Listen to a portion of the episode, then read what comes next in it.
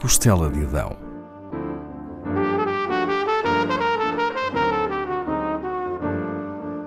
Com Paula Castelar.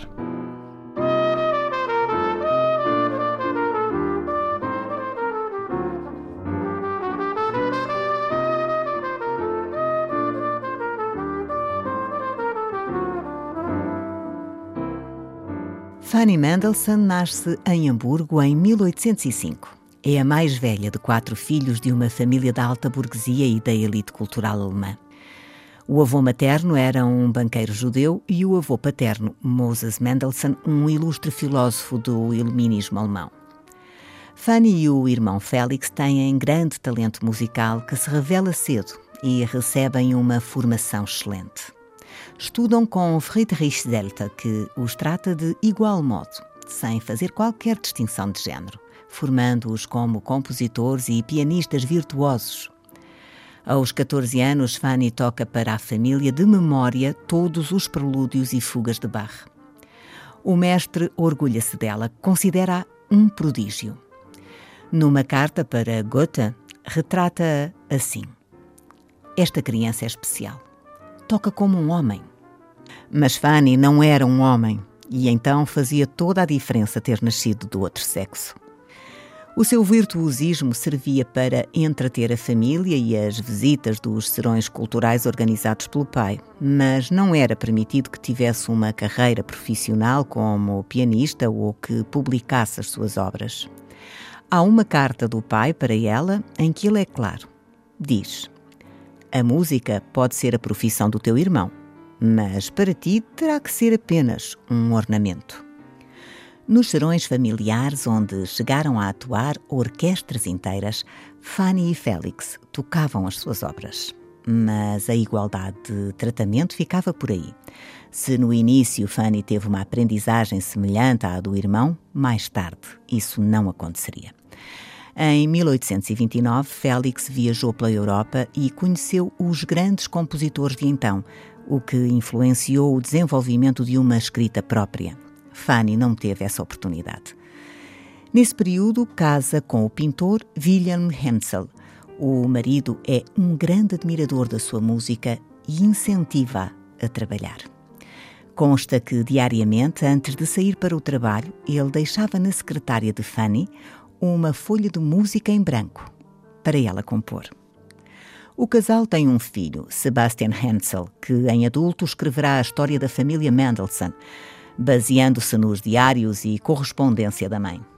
Durante a sua vida de casada, Fanny organiza os seus próprios recitais em casa, mas só começa a publicar as suas obras quando já tem 40 anos.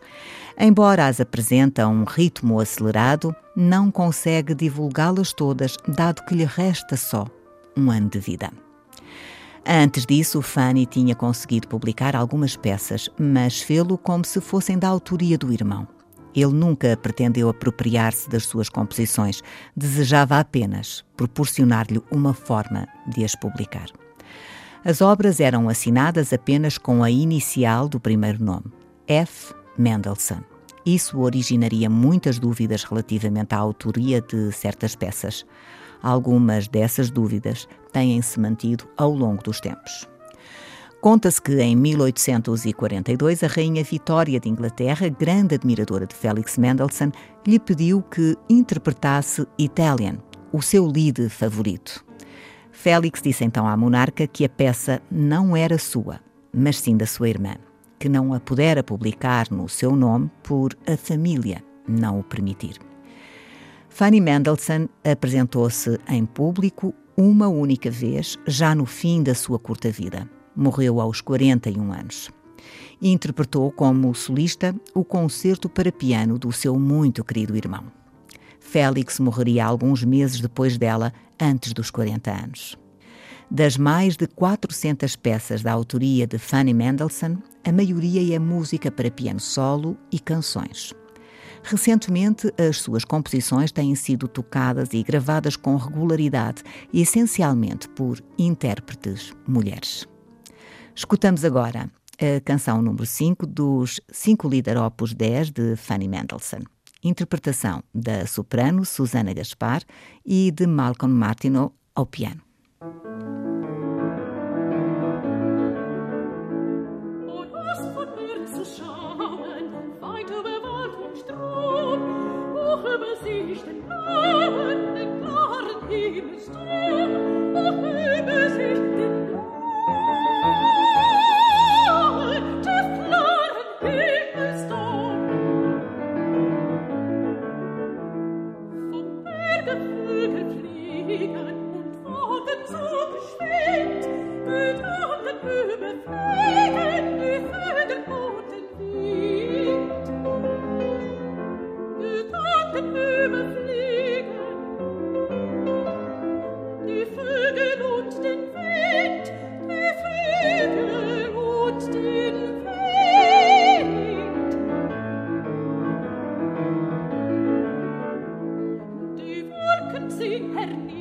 wieder, das Vöglein senkt sich gleich, Gedanken gehen und leben, bis in das Himmelreich, Gedanken gehen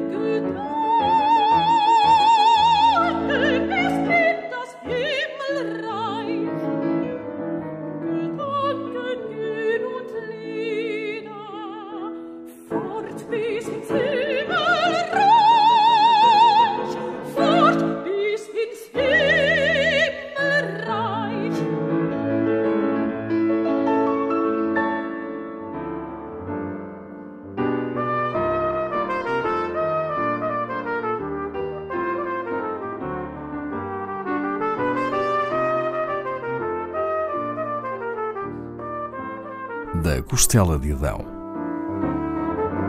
com Paula Castelar.